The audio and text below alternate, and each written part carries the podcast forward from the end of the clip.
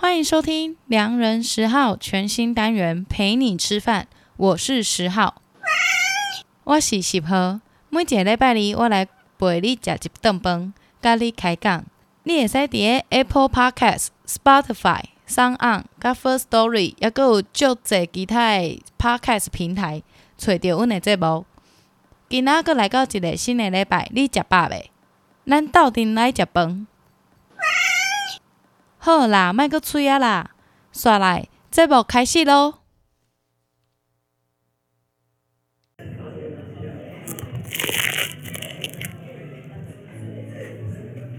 上礼拜呢，我去了台北，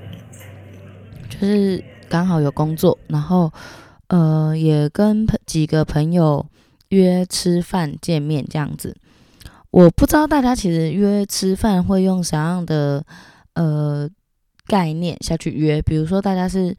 好像比较常见的做法是，诶，大家要吃什么，然后全部的人问一问，然后可能大家丢出自己想吃的名单，比如说麻辣锅、美式、日式，布拉布拉布拉等等。但是因为我这一次吃饭刚好都是我都是主揪的人，我觉得主揪最常遇到的问题就是说，大家都跟你说随便，就是如果今天有一个很有主见的人跟你说。哦，我今天想要吃什么，或是哦，我今天就是要吃某一家指定的餐厅。我觉得那那个都很好办事。可是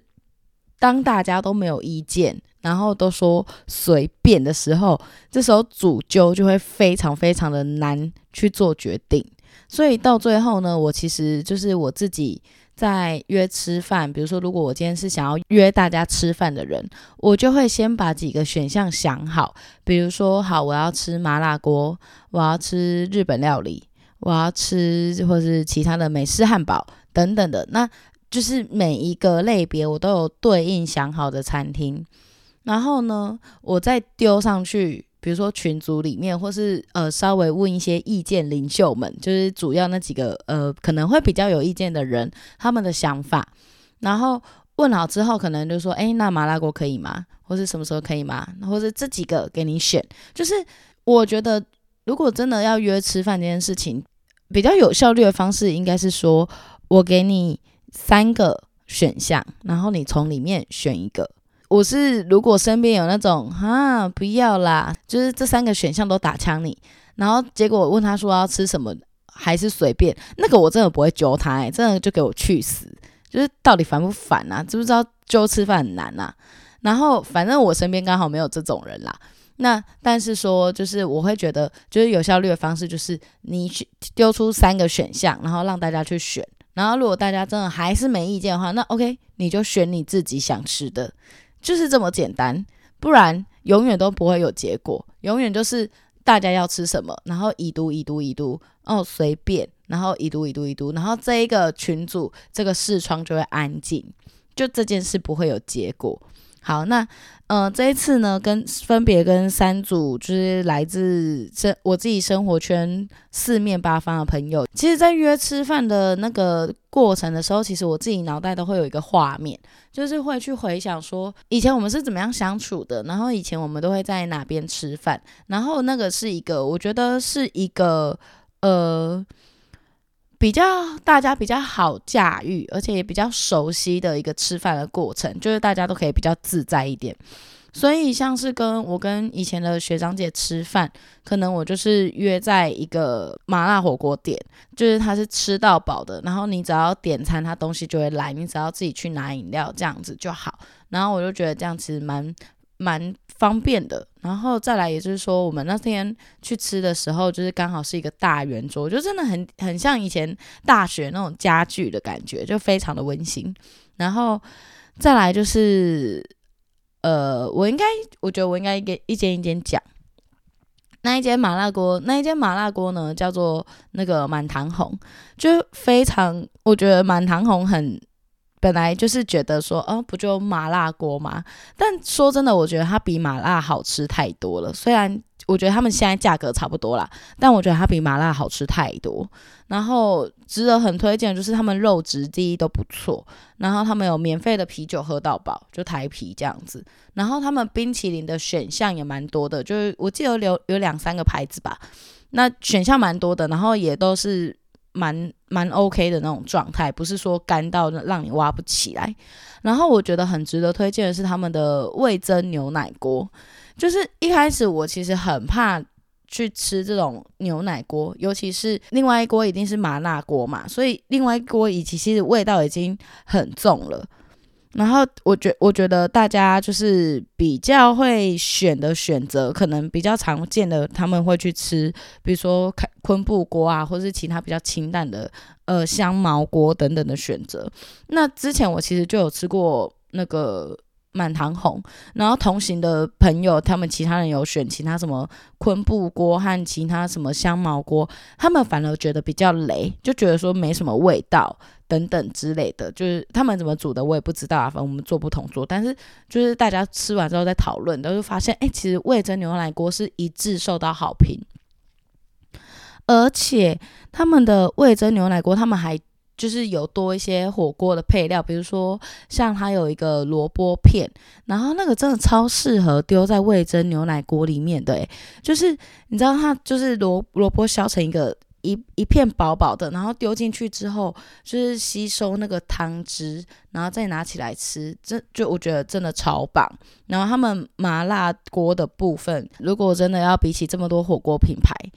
我觉得。满堂红是我觉得，呃，我会可以，我愿意再度回访。然后我觉得他们的价位就是还 OK，就是七九九吃到饱。然后他们其实，诶，好像是六九九，应该是六九九加一层，还是七九九加一层，我有点忘了。然后反正就是吃到饱。然后他们其实，在一层那个，就是他们有分两个价位嘛。他们在比较低的那个价位可以吃到的东西，其实就都不错。然后他们的肉品标示也都非常的清楚，然后肉也都非常的新鲜，然后我也觉得都口感吃起来也都不错。所以如果有朋友不知道，如果你们最近天气冷了，不知道吃什么，想要吃火锅的话，我蛮推荐满堂红的，他们很值得一吃。然后我去了台中和台北的两家，我觉得服务都不错。那在这边就是推荐给大家。那接下来就是要讲另外一家一样是聚餐的店，这一家呢，平平就是杯杯东西加崩，就是让人家感受就很不一样。因为我们进去满堂红的时候，我们是六个人，然后他就给我们一个大圆桌，然后就是一切都是非常的舒服到位这样。然后因为另外一间是我们是一群朋友吃饭，然后大家到了。渐渐到了奔三的年纪，其实都已经慢慢步入人生的下一个阶段。然后，所以我们席间其实就有很多呃朋友带着小孩，还有比如说家人一起过来一起吃这样子。然后呢，身为一个主揪小天才如我，一定会在一开始就是约莫那一天是星期六的下午，我在我们我我其实很早以前，大概一个月前就订好位了。然后那天在星期六下午，突然就是大家说，诶，我想要加位子，我想要带谁谁去，我我会有小朋友，巴拉巴什么的。然后我就想说，好，那我赶快就是打电话跟餐厅说，诶，我会有两位小朋友，然后帮我加儿童座椅，然后顺便问了什么停车场的这些资讯，全部都问好之后，我跟你说做那么多准备根本根本就没有用，因为一开始我觉得我根本就不应该选那一家店，这就是我犯的一个错误。就是我没有想到星期六下午信义区成品居然超多人，然后连就是要付费的停车位都要等，我真的是太久太久太久没有在那附近，没有在台北游荡，然后我根本就不知道那个人潮居然这么多。于是我们有朋友开车来，然后他大概花了一个小时在排车位吧，就觉得超不开心的。然后，呃，我们那天我真的很想要点名诶，就我们那天去吃的成品，就那个金色山脉的酒窖店。然后我觉得餐厅的控管方式，就是餐厅的管理方式非常不行。就我觉得他们其实那一天，因为我我不知道大家有没有去过酒窖店，酒窖店非常的大，然后就是它非常的深，然后里面可以摆超多座位，所以我觉得他们那一天就是。就是有点收了太多的客人，可是他们那一天他们人力非常的不足。如果如果说他们那边有比如说他们那边可以至少可以容容纳个两百人吧，我在猜，他们如果可以容纳个两百人，然后我记得服务生大概只有可能五到六个，可能没那么多。然后我就觉得说，天呐，就是每个服务生，我觉得完全不是服务生的问题，因为我觉得服务生真的都超忙，然后他们真的也真的是忙不过来。所以我们说，当我们到了，然后儿童座椅只有一个的时候，我觉得真的是没有办法怪他们。然后我们后来提醒他们三次，我要儿童座椅，结果到最后还是一直没有来，然后我就觉得心很累，然后。呃，再来就是服务生不够嘛，所以你点餐，或是你想要加点东西，或是你需要什么东西的时候，你都要等。然后他们好像还收服务费吧？靠，你人手不够，收什么服务费啊？就是这完全是餐厅管理的问题。我会觉得说，你人没那么多，你就不要收那么多人。但是，一般的餐厅一定是不会这样想嘛。而且在那种商业区、信义区、诚品的下面那一种。商业餐厅更是不会这样想，但我觉得 OK，那你就是把你的自己的商誉毁坏而已。我觉得以后我不会再去这一家店，说真的，因为我之前去金色山脉，可能就觉得还 OK 吧，可能那时候就是朋友，就是几个三四个朋友，然后吃饭喝酒，而且可能是平日去，所以呃，用餐体验没那么差。但这一次去诚品酒窖店的用餐体验真的是蛮差的，就是我觉得管理啦，餐厅管理的部分非常有问题。但是我对于当天的服务生真的是都非常的赞赏，就是我觉得他们非常的忙碌，然后根本就忙不过来，然后但是他还是可以很心平气和的尽量满足我们的需求啊。吃的东西我觉得就是 OK，就是嗯。如果是那哎，我那天吃的东西吃完就是吃东西在家喝啤酒，然后跟满堂红比起来的话，我会比较我我会宁愿拿去吃满堂红，价位是差不多的，但是你知道等食物的 CP 值上来，那个感觉就是可能有时候端上来的东西可能预比我们预期的小盘，就是它菜单拍起来超大一个，但反正就是参考用嘛，那端上来的东西。比我们预期的小盘，然后，呃，我觉得风味什么的，就是嗯，普普，就是可能如果满分一百分，我要给个七十五分，甚至七十分以下，就是 OK 啦，可以吃，就是 OK 啦。但就是你说要到好吃吗？到惊艳这种，就是完全没有诶、然后，呃，如果像叫我现在回想那一天吃东西的时候，大概发生什么事？哦，我觉得就是服务生很忙，这样子就也给大家做一个参考喽。星期六千万不要到那边去，好吗？你会停不到车位，然后呃，可能你要点东西吃什么的也很困难，所以给大家当做一个参考。再来，我要推荐一家，就是我觉得就是吃了真的有经验的店，这一家叫做泰美，泰式的泰。美国的美就是很美，泰美这一家店，这家店其实我觉得它在呃网络上也蛮多人就是有分享的。那泰美的话呢，我觉得它很值得去分享的是他们的甜点。那一天我是跟早安林娘还有那个变装小百科一起去吃饭。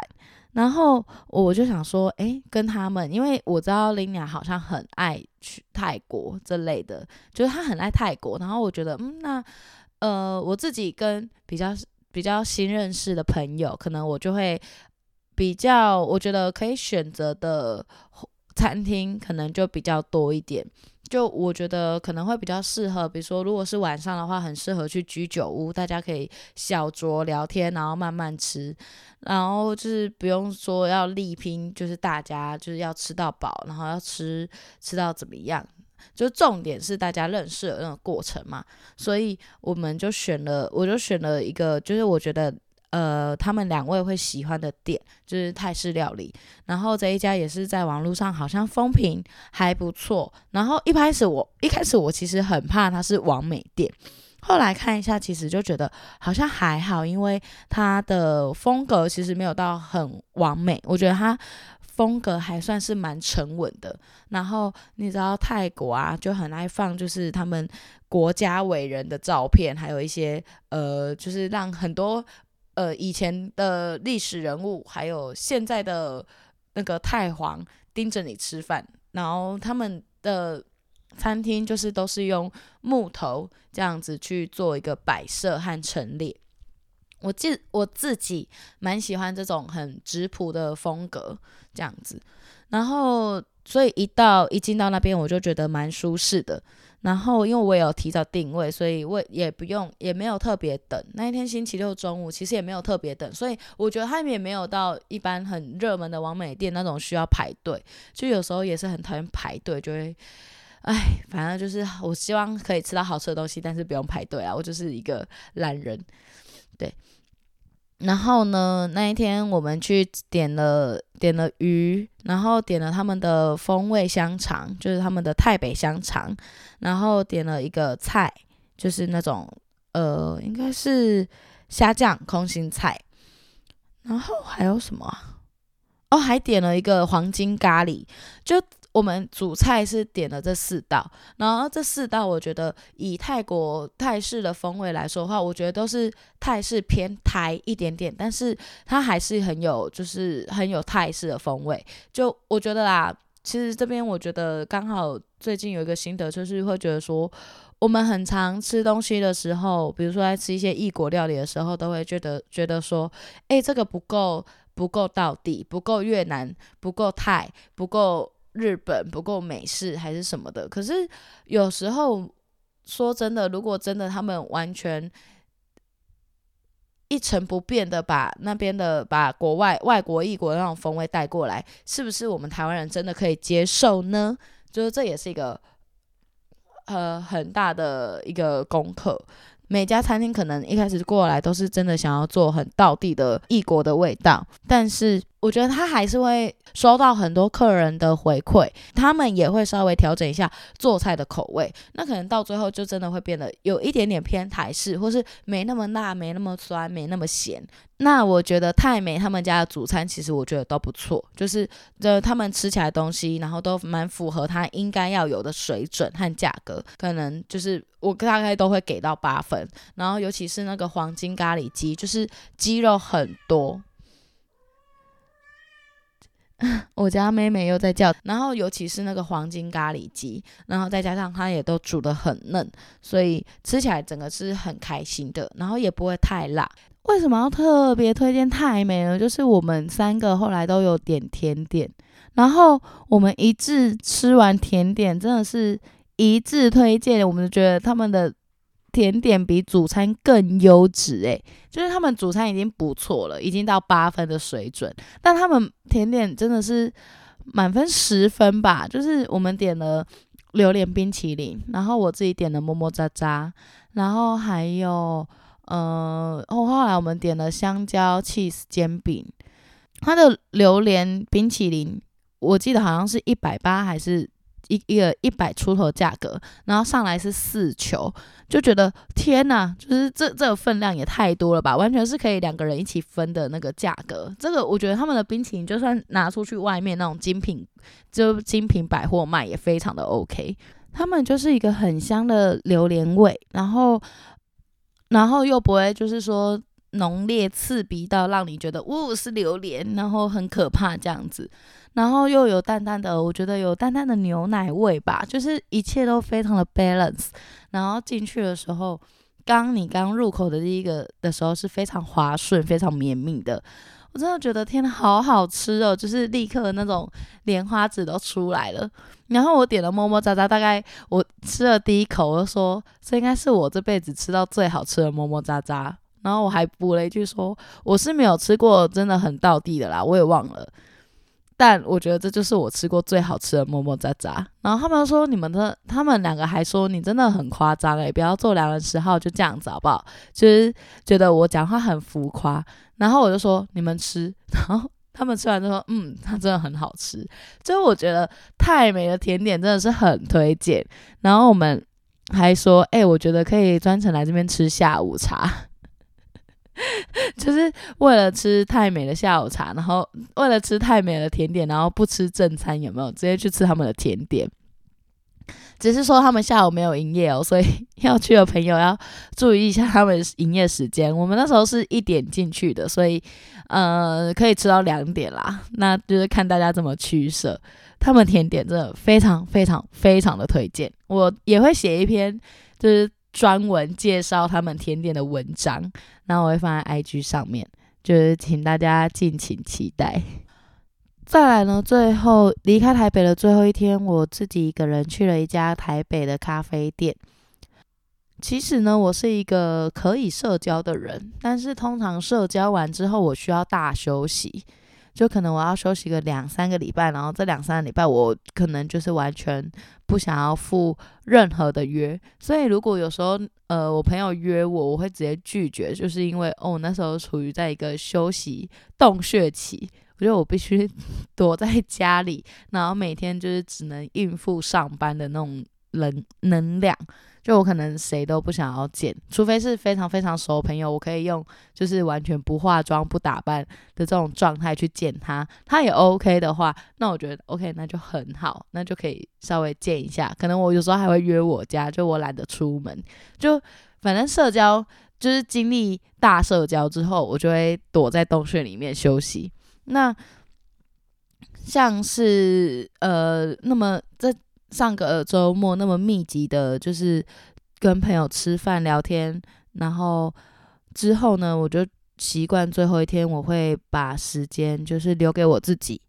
于是呢，那一天的早上，我就去找了一家咖啡厅，就是什么都不做，可能会做一点事啊，就是稍微放空一下，然后。想一下下礼拜要干嘛，然后呃，但是我然后也是为了吃他们的东西。Fika Fika 是那时候在我住的地方的附近，然后呢，我是走路走到 Fika Fika 之后才发现，诶，我大概五年前有来过这家咖啡店吧，那时候也是跟朋友约，然后呢，就是到了之后就觉得哦，小熟悉，原来我之前来过那。Fika Fika 它就是一个非常最近这几年也是红起来的咖啡店，跟 Simple 一样，它就是有被提及到它是几家可能台湾前几名的咖啡店啊这样子。那我觉得他们这家咖啡的品质是真的还蛮不错的，然后服务也很 OK。那就是他们的摆设是呃有别于 Simple 咖啡，Simple 咖啡它的摆设比会比较偏呃废墟工业风。然后，但是又很精致，他们的座椅他们是用比较呃 fancy，然后比较精致的感觉，但是他们是老屋改造的嘛，所以整体你又会有那种很有味道的老屋感，所以我我可以理解为什么 Simple 是这么。这是会是台湾甚至全世界的第一名，因为它真的非常有特色。然后你还可以从二楼往下看到他们就是在煮咖啡的那个料理的中岛。我觉得 Simple 真的很值得一去。那 Fika Fika 我觉得它比较算是，我觉得它比较算是台北人日常的会跑的咖啡店。如果说真的台北，我们要对台北生活在台北的人，而不是台北人，我们要对生活在台北的人有一个刻板印象的话。那就是周末一早起来，他们就会去找一家家里附近舒服的咖啡店，然后吃个 brunch，就是早午餐，然后喝一杯咖啡，可能看书、看报纸，或是你拿着哦，现在没有人看报纸，你拿着 iPad，你拿着 Mac 在那边做事、办公，或是或是玩社群网站。这个大概就是我当时坐在咖啡店里面。看到这么多人，然后对台北人的一个刻板印象吧，我觉得。那我觉得整体来说其实非常的舒服。然后，嗯、他们东西我点的是，我想一下哦，好像是洛梨鲑鱼帕尼尼吧，还是什么的。然后整个来说也 OK 啦，就是价位就是台北喝咖啡厅的价位就是两三百嘛。的这个价位这样子，然后咖啡我觉得很棒，因为我我点的是浅焙的拿铁，那它的豆子是可以选中浅焙、中焙还是深焙？我觉得越来越多咖啡店是可以让你这样子去选你要的咖啡豆，因为每个人喜欢的可能不太一样。上个月我也特别去采访嘉义美好咖啡店的创办人，然后也是他们现在的店长。到时候我们会在咖啡这件事情上有蛮多的琢磨，到时候有兴趣的朋友就可以期待一下，呃，这个月会上的美好咖啡店的这一个访谈。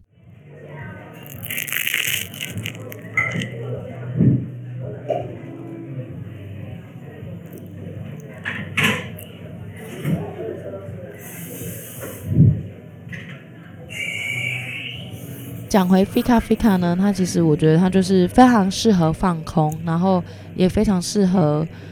就是在那边休息，但它应该不适合久坐，因为我记得它好像有限两小时吗？我有点忘了。但就是人很多啦，其实我觉得你也可能不会想要在那边久坐，因为你会一直看到，就是十一点过后就开始有人在外面排队。我自己是那种看到人家排队压力会有一点大的店。那如果你早一点去的话，其实都不用排，我觉得就在那边吃个早餐这样子，我觉得还蛮不错的。那最近呢，关于频道，就是要跟大家很开心的宣布，就是我们终于调出两百名外了。之前呢、其实我们很我啦，我之前很害怕掉出两百名，因为我觉得这样能见度就会变一个超低。但说真的，今年二零二零年就是 Podcast 风起云涌，我觉得可以留在两百名前的的 podcast 或者 Podcast 真的是非常厉害。那我其实看到掉出两百名外的那刹那，我是有点松一口气，就觉得，嗯，我终于不用被排名绑架了，我不用再想说怎么办，我这周没有东西上，然后怎么办？我我的我的访纲还没弄好，怎么办？我要再去赶快找主题。那，两个人十号还是会继续做下去，但是我觉得好像。这周我收到了一些朋友，就是听众他们的回复。对，我现在要来回听众的回复。有听众也会在 Apple Podcast 上面回复说：“诶，我非常喜欢陪你吃饭的这个单元。”然后他觉得他觉得说自己一个人吃饭也不孤单了。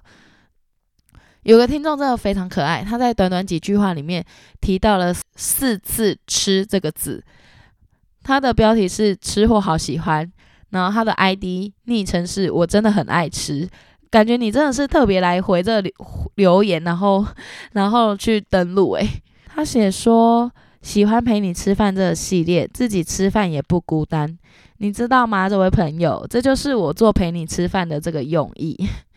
就我希望，就是这一个呃陪你吃饭的单元，虽然又会有一点废废的，就可能它没什么内容，或者没什么重点，或是我们可能也是很只能聊一些很浅显、很大众化的东西。但是我就是希望，就是大家可以就是有一个人在陪你聊天的感觉，就是想要经营这种陪伴感啦。所以很开心大家有接收到我想要传达出去的氛围。那再来就是，呃，也有一些朋友透过 IG 传讯息给我。那我觉得，我觉得我的朋友都，就是我我我的听众都很棒，他们都传就是非常长的一个讯息。那一天我在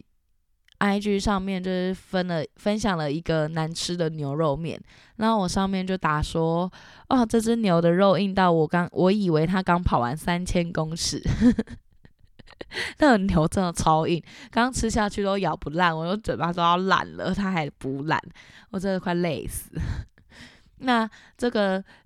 来自台湾的李先生，因为不知道他来自哪里，台湾李先生在 IG 上面跟我分享说，他是在 KK Bus 偶然间听到我们讲美食相关的主题，那他听到的那一集是呃不如来环岛的第二集，讲盐城那一集。因为之前他在高雄念书，所以就是会被这个主题吸引，然后听了之后就变成我们的忠实听众了。利用每天饭后散步的时间找我们以前的单元来听。网络评价那集还特别去看了阿财米高的回复，果然台中海鲜的老板就是不一样。他认为节目的形式非常多元，之前跟葱仔蛋录制的，还有去阿拉伯陪你吃饭这些，他都很喜欢。然后他也说，现在也许良人十号是小众的 podcast，但他相信之后听众会越来越多的。谢谢良人十号这样的频道带给我们听众每个礼拜有趣的内容。我真的觉得这样就够了，就是得到你们的回馈，然后可以在一个礼拜，也许一个月，然后稳定的输出三到四个。单集，然后可以陪伴你们。当然，未来如果有机会或是有力气的话，当然是可以越多越好。就是大家都在拼周更，然后三天更，一周两更，甚至天天更。就我觉得高生产力，当然就是对听众来说是一件好事。但是相对来说，我觉得没有输出，你 in 没有 input。你 output 的东西就不会太好，没有输入一没有持续的在输入一些内容或是一些呃你可以分享出去的材料，你可能每次分享东西都不会太有趣。这也是为什么我最近那么注重休息这件事。当然也有，当然也有可能就是我纯粹就是我太混了，呵呵，就请请大家包容。然后就是我很开心。真的很开心，就是收到每一个听众他们的回馈，所以这边想要呼吁大家，就是一样，如果喜欢两人十号的朋友，欢迎你一定要分享给你另外一个朋友，找一个最你最好的朋友一起分享，你们的分享和假后到手宝都是对良人十号最大最大的支持。然后，如果你想要回讯息给我，First Story 上面有单集回复的功能。每次看到人家单击回复下面都好多讯息哦，我觉得很羡慕。那如果你们想要在那边回复给我，或是你们想要到 IG、Instagram 上面，呃，订阅追踪我们，甚至如果你行有余力，或是你拿的是 iOS 系统的手机的话，也麻烦你到 Apple Podcast 上面，也欢迎你给我五星吹捧，留下你想对我说的话，我都会看得到。最后来分享一首歌。他是蛋堡的绑架我，那这周的陪你吃饭就到这边喽，我们下次见，拜拜。